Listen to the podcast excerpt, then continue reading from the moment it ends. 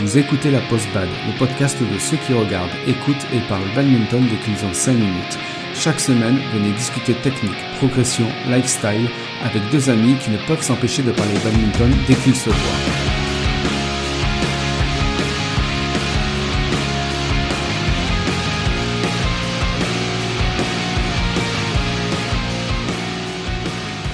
Bonjour à tous et bienvenue dans ce nouvel épisode de La Post Bad. Je suis Joe. Et je suis Gigi. Avant de commencer cet épisode, on tenait à remercier le groupe de rock Lane, L-A-N-E, qui signifie Love and Noise Experiment, euh, qui nous a donné l'autorisation d'utiliser leur chanson A Free Man pour le générique de notre podcast. Alors Lane, pour la petite précision, c'est un groupe de rock français qui vient de la ville d'Angers. Et personnellement, moi je trouve que ça fait plaisir d'entendre ce son-là en France, parce que c'est assez rare de voir, euh, d'entendre des guitares qui sonnent comme ça, euh, qui sonnent comme ça, c'est-à-dire euh, avec un son un peu américain, anglais. Euh, et pour l'anecdote, moi la première fois que j'ai entendu Freeman, je me suis dit, waouh, c'est qui ce groupe américain?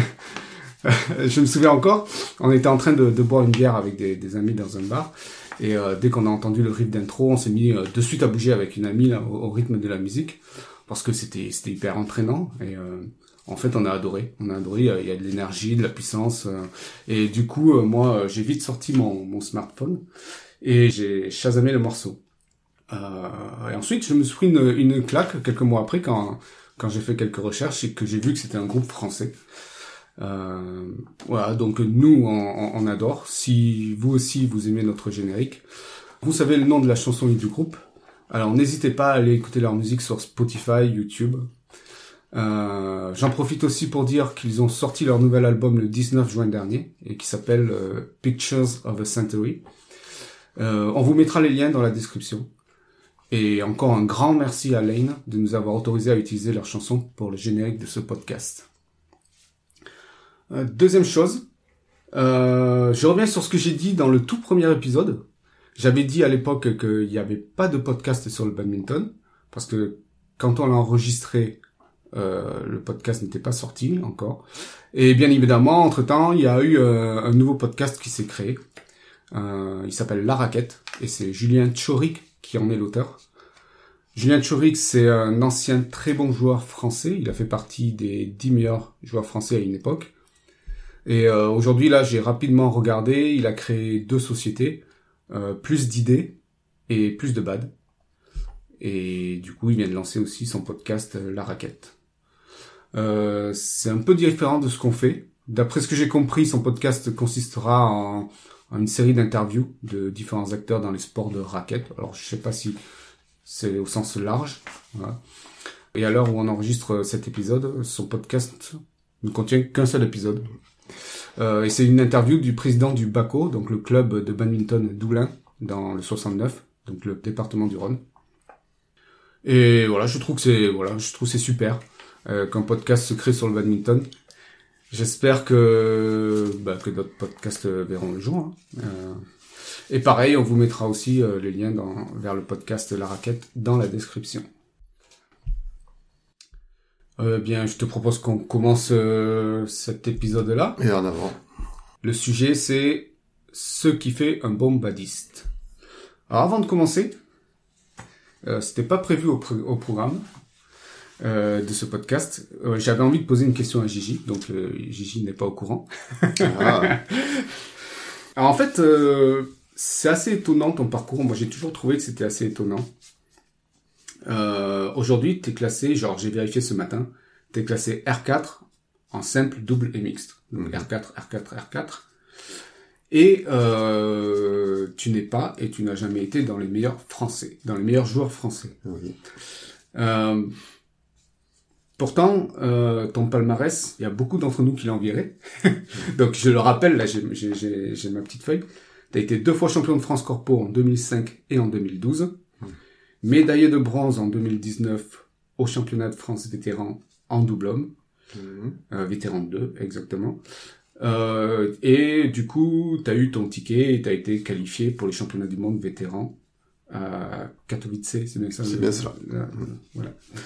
Euh, Et euh, bon, je, je précise aussi que tu participes quasiment tous les ans au championnat de France vétéran, c'est ça? C'est ça. Euh, et euh, moi, ce que je trouve sur- surtout étonnant, c'est que tu t'entraînes jamais. En fait, t'as pas, t'as pas de coach, t'as pas d'entraîneur. Tu fais que du jeu libre. C'est ça. Alors, moi, bah, bah, du coup, euh, voilà, euh, parcours assez atypique, je trouve. Euh, et, et ma première question, c'est comment t'expliques tes résultats? Ça peut pas être de la chance. Euh, avoir un, un palmarès comme ça et ne pas s'entraîner, pour moi, euh, Voilà. Après, on peut pas. Effectivement, je ne m'entraîne pas, mais euh, je joue énormément. Bon, maintenant. À une époque, quand j'étais un peu plus jeune, je jouais quasiment. Je jouais même tous les jours, et voire même euh, même plusieurs fois par jour.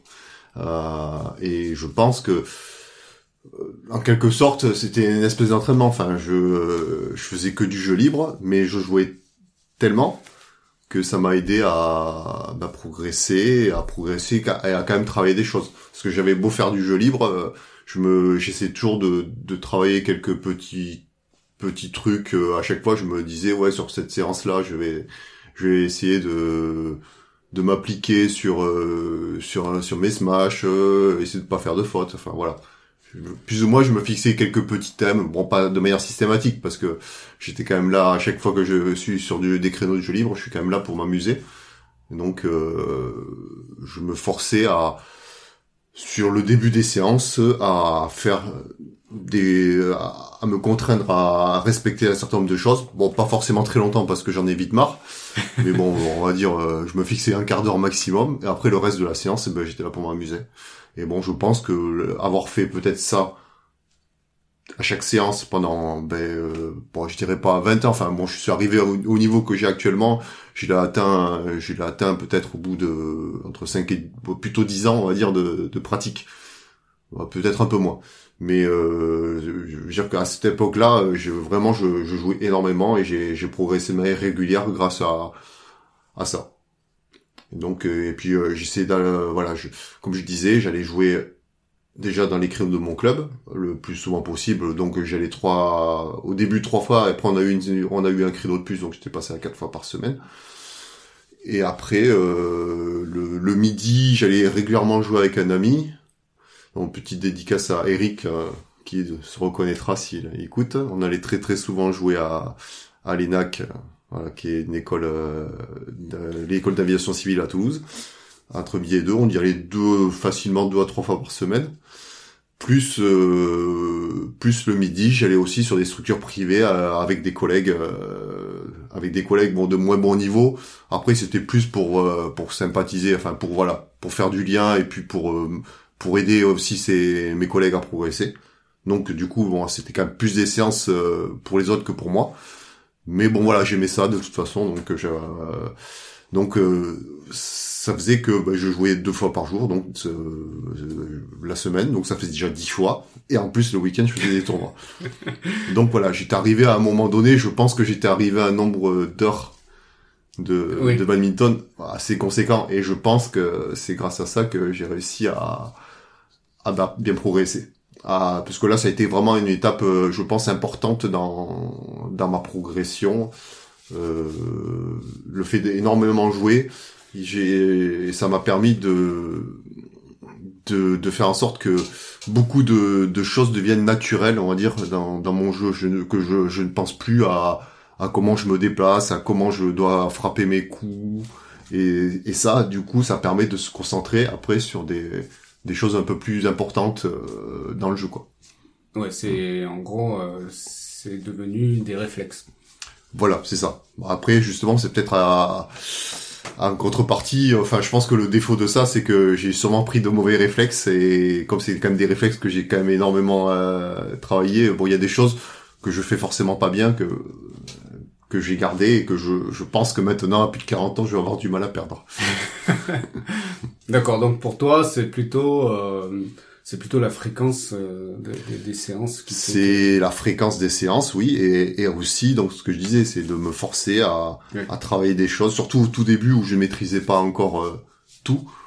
Euh, j'ai j'ai énormément passé de temps euh, ben, pour trouver un, un, un coup des coups qui me semblaient corrects.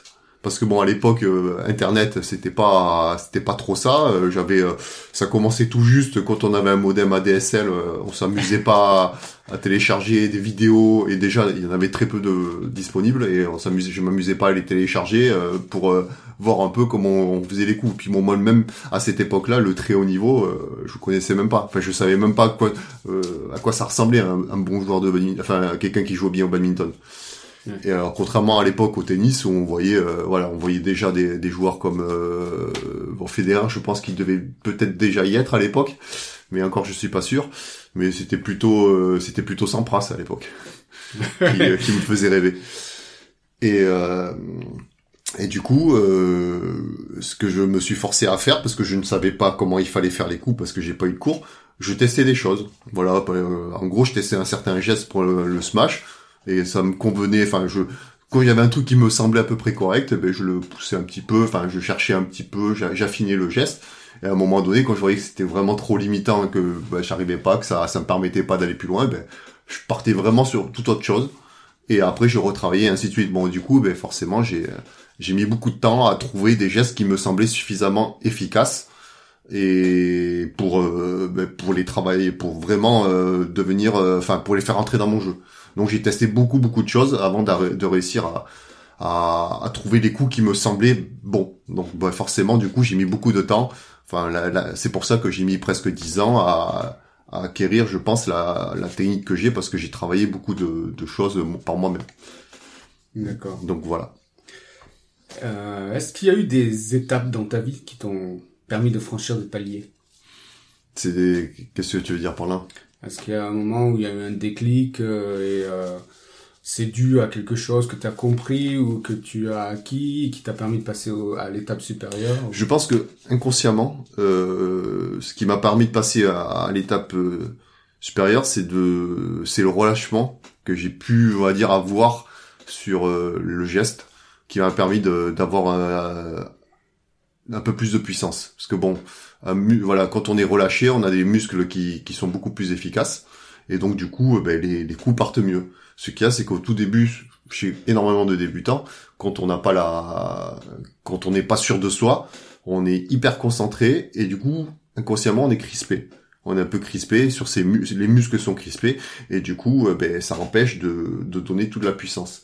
Car bon, un muscle qui est euh, contracté, euh, ben, ne permet pas de, de donner toute la puissance qu'il peut euh, qu'il peut fournir.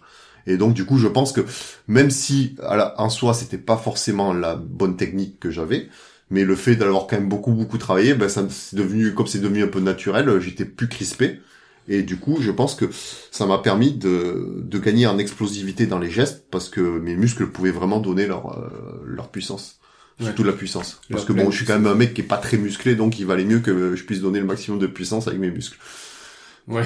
Donc, euh, donc du coup, je pense que c'est c'est vraiment le fait que que tous mes gestes, tout ce que je fais, je n'y pense plus, que ce soit devenu vraiment complètement naturel, comme quand je marche.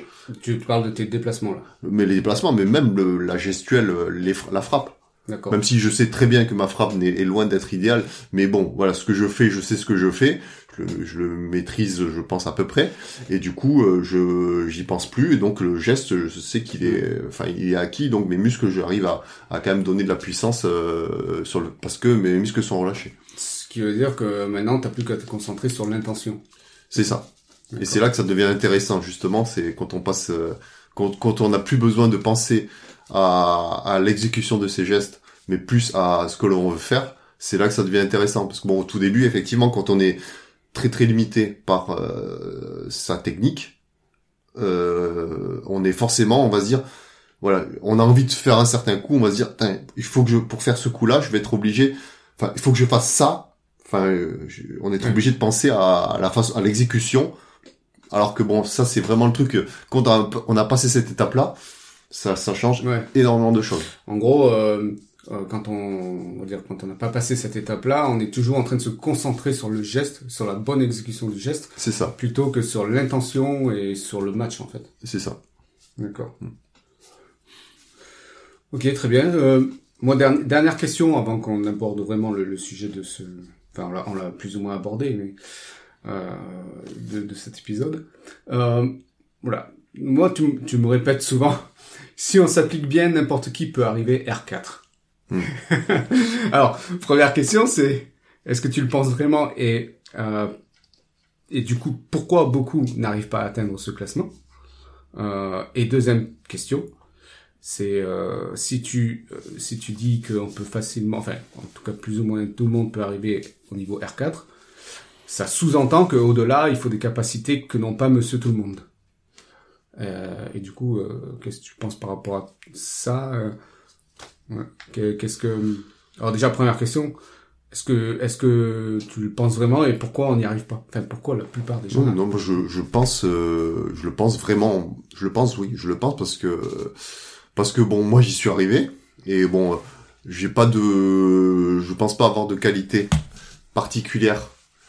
Euh, bon après j'ai peut-être le morphotype qui correspond un peu plus à, au sport, mais euh, mais euh, en travaillant, bon après voilà, je pense que personne, enfin, à partir du moment où on est capable de, de beaucoup jouer, enfin, moi j'ai quand même passé beaucoup de temps, comme je vous ai dit au début. J'ai énormément joué, je suis parti de très très loin, mais vu le, enfin, vu le, le temps que j'ai passé à, sur le terrain à m'entraîner, je, voilà, je pense que n'importe qui qui passe ce temps-là, ben, il, va progresser parce que je pense, je pense pas que les gens aient, pratiqué autant de, de bad que moi dans, dans la semaine. Enfin, très peu de gens, à mon avis, euh, ont fait ça. Parce que moi, j'étais, voilà, j'étais un peu, j'ai tendance à être un peu extrémiste dans dans ce que je fais. Et quand il y a un truc que j'aime, eh ben je le fais à fond. Et c'est ce que j'ai fait. Bon après, bien sûr, euh, bien sûr, ça dépend de la des envies, de, enfin de, de la disponibilité que qu'ont les gens euh, pour pouvoir vraiment s'investir ou pas dans leur activité. Mais à partir du moment où on s'investit à fond, R4, je pense que n'importe qui peut y arriver. Si on compte pas, si on compte pas César. Bon, bien sûr. Après, le problème, c'est qu'il y a un souci de disponibilité, de, de faisabilité. Moi, voilà, voilà, je, comme comme j'ai dit, hein, j'ai passé de, je, de deux fois par ce, euh, par jour, pardon, euh, et tous les jours. Et en plus, le week-end, je fais des tournois, donc forcément, j'ai progressé. Donc, il euh, n'y a pas de, j'ai pas de mérite particulier. Je pense que n'importe qui qui fournit le, euh, qui, qui joue autant, y arrivera. Bon, bien sûr, moi, j'ai beaucoup joué parce que j'ai perdu du temps à Enfin, moi, j'ai beaucoup joué parce que j'aimais ça déjà, quand même, à la base, parce que je pense qu'on passe pas autant de temps à, à jouer au bad euh, si on n'aime pas ça. Et euh, ben j'ai, mis du temps à progresser parce que j'avais pas la technique et je n'avais pas de, de modèle, je savais pas qui copier quoi, enfin qui copier pour vraiment progresser. Si j'ai à un moment donné, j'ai quand même réussi à progresser aussi parce que sur les compétitions et ça c'est génial, c'est sur les compétitions il y a des gens beaucoup mieux classés que que toi ben tu, tu vois des, des joueurs super bons oui. jouer, enfin bien meilleurs que toi, parce que moi j'ai, euh, je me souviens très bien euh, du premier vrai revers que j'ai vu euh, au, sur mon deuxième tournoi. J'arrivais à l'époque, j'étais classé, euh, j'étais classé, j'étais non classé. J'arrivais sur un tournoi où ça allait jusqu'à un niveau B, un niveau B, et je suis rentré dans le gymnase. et là, j'ai vu un match de joueurs B juste devant moi. Et là, j'ai vu un revers, le, le, mec qui claquait un revers plus fort que moi, je pouvais claquer un smash du coup droit, quoi. et là, ça m'a, là, je suis resté scotché, quoi. Et je me suis dit, c'est possible de smasher aussi fort du revers. Et là, du coup, c'est en regardant un peu, à force de faire des tournois, donc, où j'ai pu avoir, euh, voir des gens mieux classés, bah, ça a été un peu ma source d'inspiration, c'est ça qui m'a motivé aussi, ça, j'aimerais, ça me ferait trop plaisir d'arriver à ce niveau-là. Et du coup, je me suis, euh, j'avais comme objectif, j'arriverai à, un jour j'arriverai à claquer le revers comme euh, le mec que j'ai vu, quoi. D'accord. Hmm. Et, euh, et au-delà, pour, pour aller au-delà de R4, tu, pour toi, il faut d'autres capacités que, que, que la, enfin, que, disons que la régularité euh, ne suffit plus. Euh, si ça peut encore suffire. Enfin, la régularité c'est une chose, mais après il faut quand même des bonnes, de, de très belles qualités physiques pour moi. Euh, Au-delà d'un de R4, déjà, il faut quand même avoir la caisse, enfin, avoir une bonne endurance. Mhm. Car euh, forcément, ben, euh, plus on monte en niveau, plus les adversaires sont bons et mieux ils défendent. Donc du coup, euh, globalement, déjà aussi on fait moins de fautes, donc les échanges durent souvent beaucoup plus longtemps. Mhm. Donc déjà, en, en, tout cas, en, joueur, en, tant que joueur de simple, Si si t'as pas d'endurance, ben t'es mal. t'es mal. Si t'es face à un adversaire qui défend super bien, tu peux avoir des échanges qui vont durer un moment. Et à moins d'avoir une attaque fulgurante, mais bon, à un certain niveau, t'as beau très bien attaquer, voilà, les gens en face, ils savent quand même défendre. Donc, euh, il faut quand même un, point, ça se construit. Donc, euh, quelquefois, ça peut être un peu long. Et donc, euh, forcément, ben, il faut une endurance vraiment, vraiment bonne. bonne. Et ça, ça, je pense que bon, ça se travaille parce que l'endurance, ça se travaille toujours. Mais euh, mais à un moment donné le physique fait qu'on va être limité. Euh, je veux dire que tout le monde n'est pas égal n'est pas égal au niveau physique. Donc euh, il y en a qui auront de plus grandes capacités qui vont pouvoir durer super longtemps. Mais euh, et ça euh, même s'ils travaillent beaucoup euh, même s'ils travaillent beaucoup le à un moment donné on est forcément limité par son physique. Donc voilà donc voilà, c'est une, enfin pour moi c'est voilà le, le côté physique est hyper important. Après il y a des choses en plus, mais euh, mais pour moi c'est quand même le, un des points les plus importants, c'est quand même le niveau physique. Ok, très bien, parfait. Eh on peut passer à la suite. Euh... On va là vraiment attaquer le sujet, même si on l'a bien attaqué déjà là ici. Euh, quelle est la première qualité pour toi d'un bon badiste? Quelle serait la première qualité euh... cest pour un joueur de haut niveau, pour n'importe qui, un badiste? Non, pour un badiste. Ah, moi, c'est déjà l'état d'esprit. Ouais. Euh, enfin, en compétition, en tout cas, euh, voilà. Euh, enfin, quand tu, quand t'as un esprit compétitif, tu, tu apprends déjà de, de tes défaites, parce que bon, hélas, t'en auras quand même beaucoup. À moins d'être vraiment être hyper doué, mais bon, ça, c'est, j'y crois pas trop.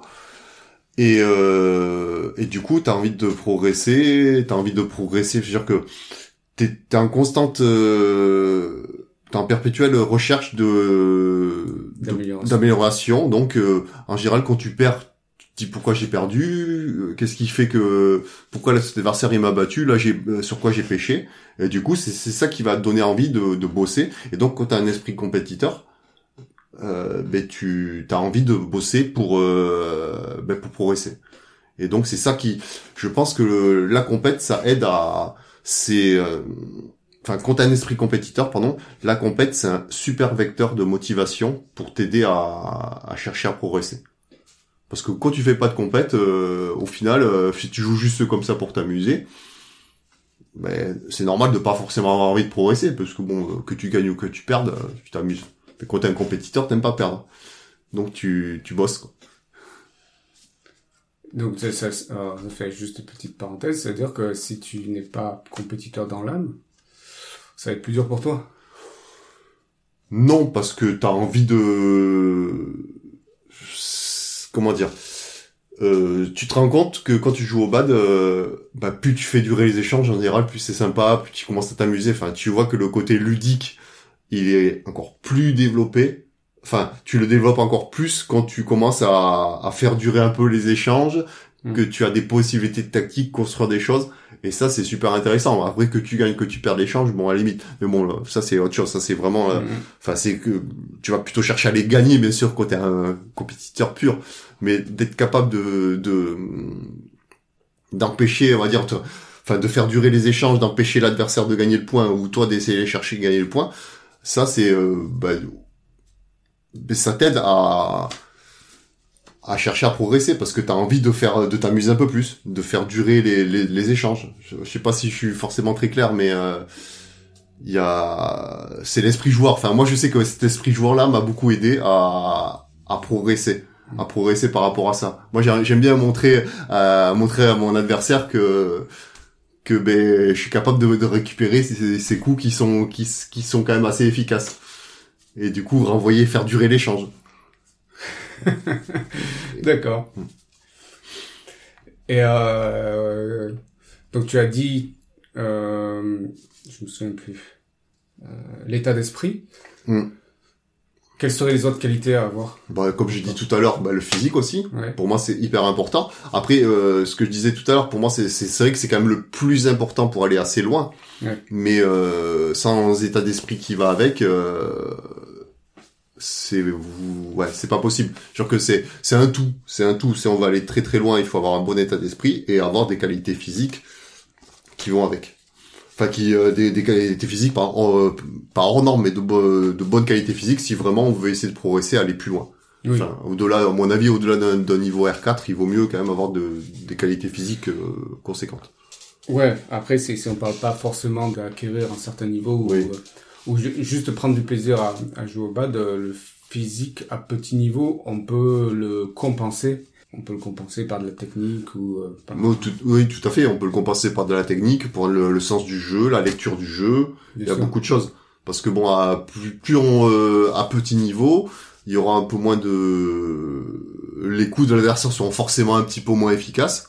Donc euh, normalement, sans forcément de grosses qualités physiques, euh, avec un peu d'anticipation, une bonne lecture du jeu, on peut, euh, on peut rattraper les volants euh, sans, sans trop trop de soucis. Après bon, avec un peu de technique, parce que du coup, faut quand même travailler la technique. Et, bon, et c'est Oui, important quand même. La, la, la technique, ça va de pair. Je veux dire que c'est important d'avoir un peu de, de technique. Après, au-delà de la technique, ce qui est important, surtout dans les petits classements, enfin dans les petits niveaux, c'est de maîtriser ce que l'on fait.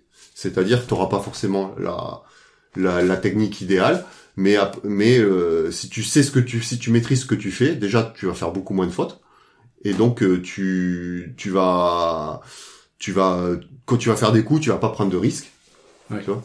Et donc euh, c'est important de maîtriser ses coups, même si c'est pas la technique idéale, même si c'est pas hyper bien exécuté, mais si tu sais, tu, ce que tu fais, tu es capable de le faire régulièrement, euh, surtout à, à petit niveau, ben tu, tu peux, tu peux t'en sortir.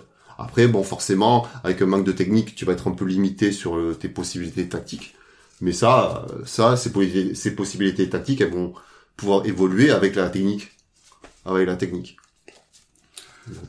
D'accord. Alors j'ai vu que tu avais noté euh, parmi les qualités le petit truc en plus. Mm. Alors euh, t'as mis entre parenthèses euh, par exemple Federer. Mm. Euh, je pense que c'est une assez bonne image. C'est pas, c'est-à-dire qu'on on... parce qu'on sent quand on regarde Federer qu'il a un petit truc en plus sans pouvoir dire quoi.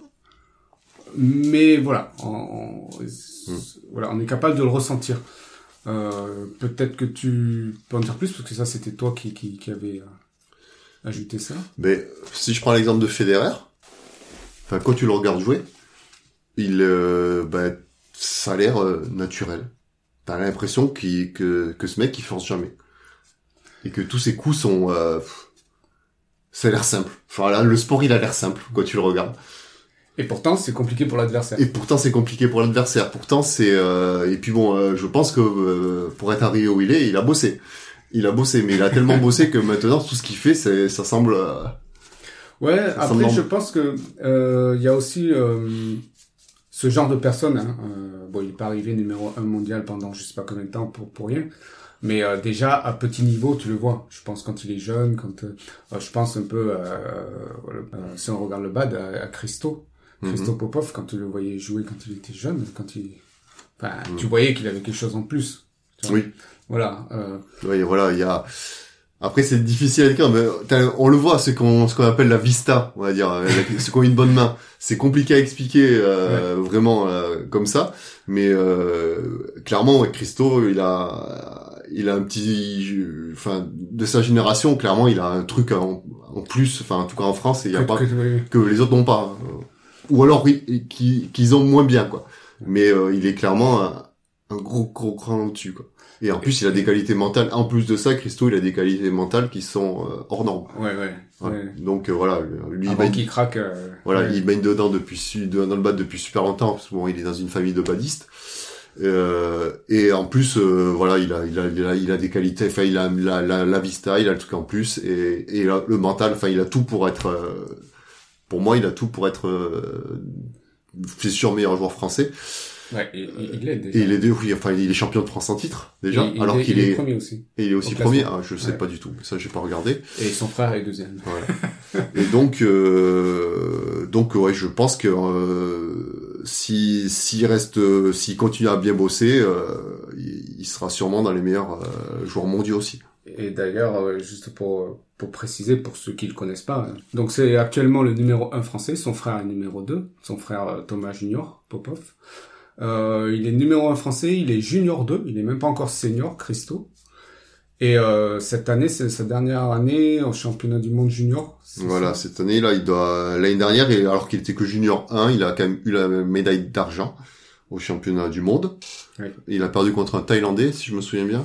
Et ce Thaïlandais, il était numéro 1 mondial euh, junior. Oui. Et il était junior 2, surtout il avait un an de plus. Donc Chris- Christo est quand même arrivé jusqu'en finale en étant que première année junior. Donc euh, bon, sur- surtout qu'à cet âge-là, un an de plus, ça fait quand même la différence. C'est ça prouve les, les qualités euh, les qualités que Christo a. Et donc du coup là, il est euh, clairement euh, hyper favori pour euh, bah, pour le titre de champion du, du monde. Et, enfin, moi, je Mm. croise les doigts pour qu'il qu'il le devienne. Et moi, Et ce serait mérité. j'ai- regardé un peu les le championnat de France cette année. il a fait quand même des matchs mémorables. Mm. euh, alors, il avait joué contre Lucas Corvet, euh, contre Lucas Clairbout et contre Arnaud Merclé en finale. Mhm. Et moi, j'ai trouvé que tous ces matchs, ils étaient, ils étaient super à regarder, quoi. Enfin, Mm. Je crois qu'ils y sont sur YouTube. Vous pouvez aller regarder sur, le, sur la chaîne de, de la fédération. Euh, Est-ce que tu as quelque chose à rajouter par rapport à, à le petit truc en plus? Non, après sur le petit truc en plus, bah, c'est tellement difficile à décrire que je saurais pas quoi te dire de plus. Donc euh, Bah, Pas de voilà. souci. on- voilà, la vista, il faut avoir la vista, une bonne main. Enfin, Euh, bon, après, c'est ce qui fait la différence entre euh, vraiment des champions et, et le reste du, du monde. oui, oui. Après, si c'était ouais, si on savait le définir, eh ben, tout le monde pourrait l'être. Voilà. Euh, dernière question.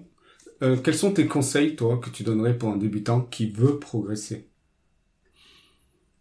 Bon, j'imagine, tu, tu, j'imagine, d'après ce que tu as déjà dit précédemment, euh, bah, de jouer régulièrement, de se ça. donner des objectifs, euh, de se fixer des objectifs personnels à chaque séance. c'est ça. Des, et euh, et aussi de se faire plaisir parce que bon, comme je dis, on est quand même là aussi pour s'amuser.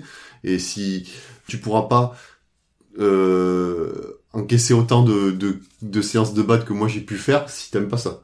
Donc il faut quand même Oui. que le, il faut que ça reste ludique. Donc euh, à chaque séance, si tu euh, si tu y vas, et tu te dis putain, voilà, je, je vais me prendre la tête à, à, à pendant toute la séance, bah t'auras pas envie d'y aller. Hmm. Alors que, alors que voilà, moi ce que je, ce que j'ai fait, c'est que je me suis euh, fixé des, des petits objectifs, des micro objectifs à dire à chaque séance, assez court, dire comme je dis un quart d'heure max, vraiment max, même avant, en général, bien avant j'en avais marre. Et après le reste du temps, ben j'étais là pour m'amuser. Et après bon voilà, j'ai beaucoup beaucoup pratiqué, mais je pense que c'est important si on est capable d'avoir un volume horaire euh, assez conséquent d'heures au tout début, euh, ça permet de déjà de très très vite progresser. Après, il faut pas avoir peur de demander aussi quand dans un club. euh, on le voit. Enfin, il y a des gens qui jouent bien. Enfin, il y a, y a son, si on débute, tout le monde joue mieux que que soi. Donc, Ouais. euh, en soi, c'est pas compliqué. Mais il faut pas avoir peur de demander des conseils par-ci par-là. Après, euh, vous les prenez, vous les prenez pas. C'est, euh, c'est- enfin, tu les prends, tu les prends pas. C'est, il faut que ça reste pertinent. Mais enfin, tu t'écoutes les différents conseils et tu, tu vois si c'est applicable à ce que tu sais faire ou pas faire. Mais important pour moi, c'est vraiment de beaucoup jouer, si on peut. Enfin, vraiment le minimum pour moi du minimum, c'est deux fois par semaine. hein. Des créneaux de- au moins deux fois. Une fois, clairement, c'est un peu trop limite. Mais euh, deux fois, voire trois fois, c'est quand même pas mal. Il y a, il y a, il y a aussi, euh, je pense, euh, on- tu m'en parlais la dernière fois, de jouer contre des gens qui ont à peu près le même niveau, mais légèrement au-dessus. Ah, c'est ça. Oui. Ce qui est important, c'est d'aller euh, ben, pour progresser. Il faut faut qu'il y ait une émulation au sein d'un groupe. C'est-à-dire que ben, si t'es le seul à progresser, euh, ben, forcément euh, tu vas être limité par les ceux qui seront en dessous. Mais si euh, tu tu dans- au sein d'un même groupe t'arrives à, à progresser, enfin tu tires la bourre, on va dire. Le but c'est de, Ouais. tirer la bourre avec d'autres personnes là qui sont à peu près du même niveau. Et ça, c'est hyper motivant parce que un coup, c'est toi qui vas passer devant, et un autre coup, l'autre coups, il va te rattraper.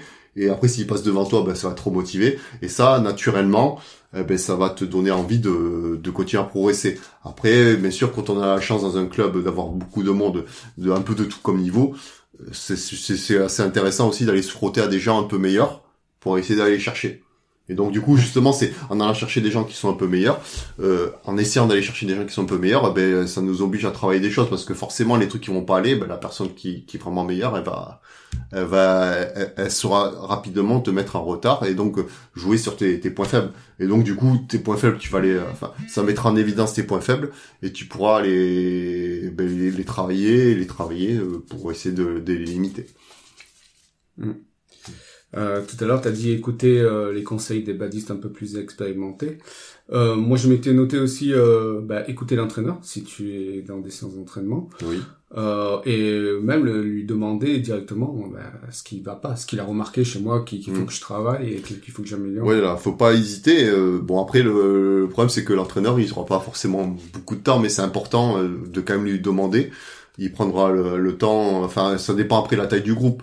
Mais euh, le souci, c'est que souvent les, les créneaux d'entraînement, en tout cas pour les adultes, euh, il y a souvent beaucoup d'adultes pour euh, pour un seul entraîneur, donc c'est c'est compliqué de, de faire du du personnalisé. Enfin, il peut pas faire de, vraiment des trucs personnalisés. Mais bon, si ponctuellement vous lui posez des questions vraiment pour travailler un point spécifique, soit peut-être qu'il travaillera, qu'il le qu'il le travaillera un peu pour tout le monde à, à une prochaine séance. Euh, soit ben, soit il viendra te donner des conseils juste à toi ponctuellement. Quoi après, moi j'ai remarqué euh, que ben, souvent les adultes ils, ils parlent pas quoi, ils exécutent et euh, mm. l'entraîneur il a pas trop de feedback. Donc mm. moi j'ai remarqué que les entraîneurs aussi ils sont contents quand on vient leur poser mm. des questions parce que du coup ça, ça ça lui montre que voilà on a envie de progresser aussi. Donc moi pour moi il faut clairement pas hésiter.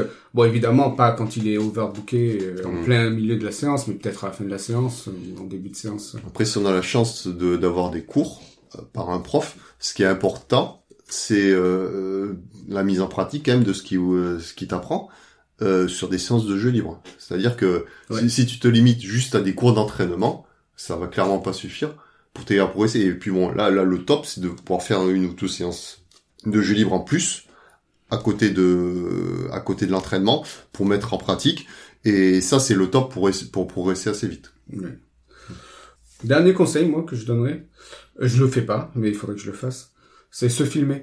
Se hmm. filmer pour se rendre vraiment compte de comment on joue. Parce que en général, euh, c'est euh, c'est un peu euh, la désillusion quand on se voit jouer pour la première fois. C'est vrai. En plus, c'est vrai que maintenant, en plus avec les, les smartphones, c'est hyper facile de se filmer. Parce que moi, la première fois que je me suis filmé, je m'en souviens, c'était avec le caméscope d'un copain à l'époque. Euh, les smartphones, ça n'existait pas. Ah, j'étais tout fier. En plus, on était arrivé en finale d'un tournoi. On l'avait même gagné, je crois. Et j'ai vu le, la finale avait été filmée. Quand je l'ai vu, j'ai dit, oh putain. Mais comment j'ai pu gagner? mais euh, finalement, on joue pas bien, hein. mais c'est vrai que ça, ça met en lumière euh, bah, ce qui va pas et c'est hyper intéressant. Mais voilà, c'est ça fait un peu mal. mais ouais, mais c'est surtout que c'est très visuel parce que toi t'as as, en tout cas, moi, je regarde beaucoup de matchs sur YouTube euh, euh, de, de, très bons joueurs. Donc, tu as l'habitude de les voir jouer. Mais toi, quand tu te vois après, tu te mm. dis, waouh, waouh, waouh, mais je suis à des années-lumière de, de, de, ça. Quoi. Puis après, en général, on, voit que ce que l'on... Enfin, on croit que ce que l'on voit. Oui. Euh, et enfin, beaucoup de gens, je pense pour beaucoup de gens, et effectivement, se voir, c'est... Quand on te, on te, on te dit des choses, tu crois pas forcément, oh, c'est pas possible, je fais pas ça. Et puis, ah, quand tu le vois, tu dis, ah oui, effectivement. Et effectivement, c'est un bon moyen de, de, se remettre en question pour, euh, pour travailler des choses. Moi, en tout cas, je pense que le, mon, mon, plus gros problème, c'est euh, j'avais pas pris conscience du temps de réaction que j'avais. Hmm. J'avais l'impression que moi, je réagissais normalement. Peut-être pas, hmm. j'étais pas un joueur rapide, mais voilà, ben, quand je vois le ballon partir, je, je, partir, je, je, je pars. Hmm. Ben, en fait, non. Il y a, tu, tu, tu, je vois très bien qu'il y a facile une, euh, voire euh, un peu plus d'une seconde euh, avant que je parte. Une seconde quand même, c'est beaucoup. Mais effectivement, enfin le temps de, enfin dans ce, dans notre sport, le, le, le temps de réaction est hyper important. C'est hyper important parce que ça permet plein de choses. C'est déjà de pas prendre de retard, de, voire même de prendre de l'avance. Et du coup, ça conditionne tout le reste. Tout le reste. Si on si on réagit vite, et eh ben on fait tout mieux parce qu'on a plus de temps, tout simplement. T'es plus en avance, tu prends le volant plus tôt, plus haut. c'est ça. Et après, le temps de réaction a absolument rien à voir avec les qualités physiques. Hein. Oui, ça se travaille. Ça, ça, ça, se travaille quand même, bien sûr, ça se travaille, mais euh, ça se travaille sans... Il n'y a pas besoin d'avoir de grosses qualités physiques pour réagir vite. Mm. Après, réagir bien, c'est autre chose. Mais réagir vite... On va passer à la section lifestyle.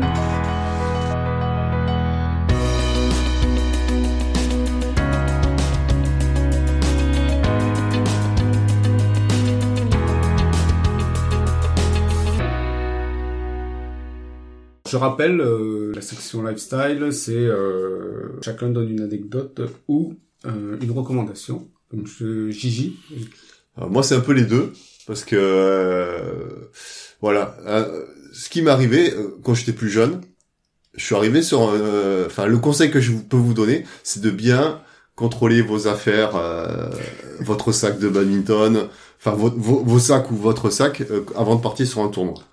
Parce que c'est important, euh, parce que bon là si vous manque quelque chose, eh ben, vous êtes, euh, ça va être compliqué de jouer. Alors à la limite si vous manque du matériel, vous pourrez toujours voir avec des gens du club s'il y en a, s'il y en a qui sont présents sur le tournoi.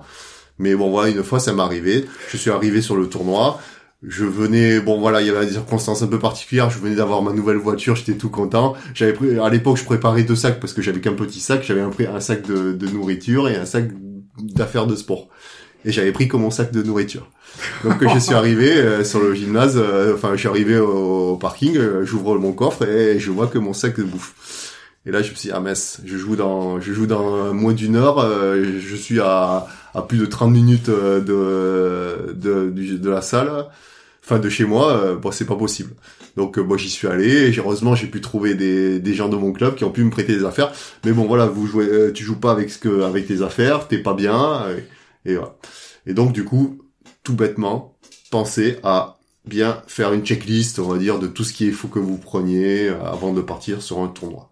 Voilà, c'est tout bête. Et malgré, après, à partir de là, au moins, vous n'aurez pas de surprise sur si vous manque des choses ou pas.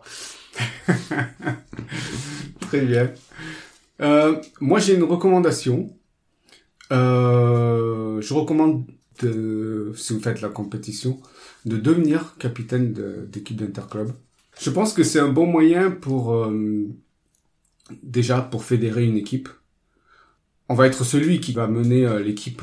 Donc, euh, il faut euh, forcément imprimer euh, une dynamique, donner une ambiance. et je trouve que ce rôle-là, par exemple pour quelqu'un d'introverti, c'est pas mal. C'est pas une si grosse responsabilité que ça. Il faut pas avoir peur. euh, Bon, après là, je, je parle en tant que, que président de club. Mais euh, c'est vrai que chaque fois, euh, je me rends compte euh, qu'on galère toujours pour pouvoir trouver des capitaines, voire euh, surtout quand on monte une nouvelle équipe. Et euh, le boulot de capitaine, enfin surtout en, en interclub, en départemental, il est pas si important que ça. C'est vraiment, c'est ça, vous, ça prend pas beaucoup de temps. Et c'est un peu dommage de, de, de pas, enfin de voir que on, euh, qu'on galère à trouver des capitaines. Et puis bon, comme dit Joe, ça apporte quand même, euh, ça apporte des choses et c'est motivant. C'est Ouais. motivant en tant que capitaine euh, de de faire en sorte que le bah, de, de créer une dynamique dans dans le dans le- le- l'équipe et en plus c'est aussi motivant pour pour pour aider à progresser Ouais. parce que du coup euh, euh, les interclubs justement euh, ça ça quand, on- quand on perd une rencontre eh ben, euh, au match retour eh ben, on, a envie de de faire mieux et de faire ce qu'il faut pour pas en perdre à nouveau quoi. Et euh, oui, sur, sur, le plan du développement personnel, je pense que c'est vraiment bien. Euh, pour surtout sur là, je le répète, surtout pour les gens introvertis, euh, c'est bien parce que ça nous fait un peu sortir de notre euh, zone de confort et euh, autre chose aussi, c'est un accès privilégié. On est au contact avec les autres capitaines. On est au contact aussi avec le club. On redescend des infos du club. Euh, pour moi, il faut essayer. Pour moi, il faut essayer, ne, pas hésiter à se lancer euh, en tant que capitaine. Comme disait Gigi, ça demande pas grand-chose. La seule chose que ça demande, c'est euh, de discuter avec les autres capitaines quand la rencontre arrive et de faire des doodles pour savoir qui sera là ce soir-là. C'était ma recommandation. Avant le mot de la fin, on va faire notre premier appel à l'action. Euh, si vous aimez ce podcast, aidez-nous à le faire connaître euh, en mettant une évaluation euh, sur Apple Podcast et aussi de le partager, de, partager à, des gens que, vous connaissez, qui seraient susceptibles d'être intéressés par ce qu'on raconte. Et n'hésitez pas non plus à nous laisser des commentaires sur ce que vous aimez, ce que vous n'aimez pas, et aussi sur euh, le sujet euh, que vous aimeriez qu'on aborde. Du coup, t'as euh, peut-être un mot de la fin avant de conclure? Non, j'ai rien de particulier à dire. euh, Comme d'hab, quoi. Oui, comme d'hab. Bah, très bien. Euh, du coup, on vous dit à la semaine prochaine. Et comme on adore cette chanson, on se quitte en musique avec A Freeman de Lane. À la semaine prochaine. À la semaine prochaine.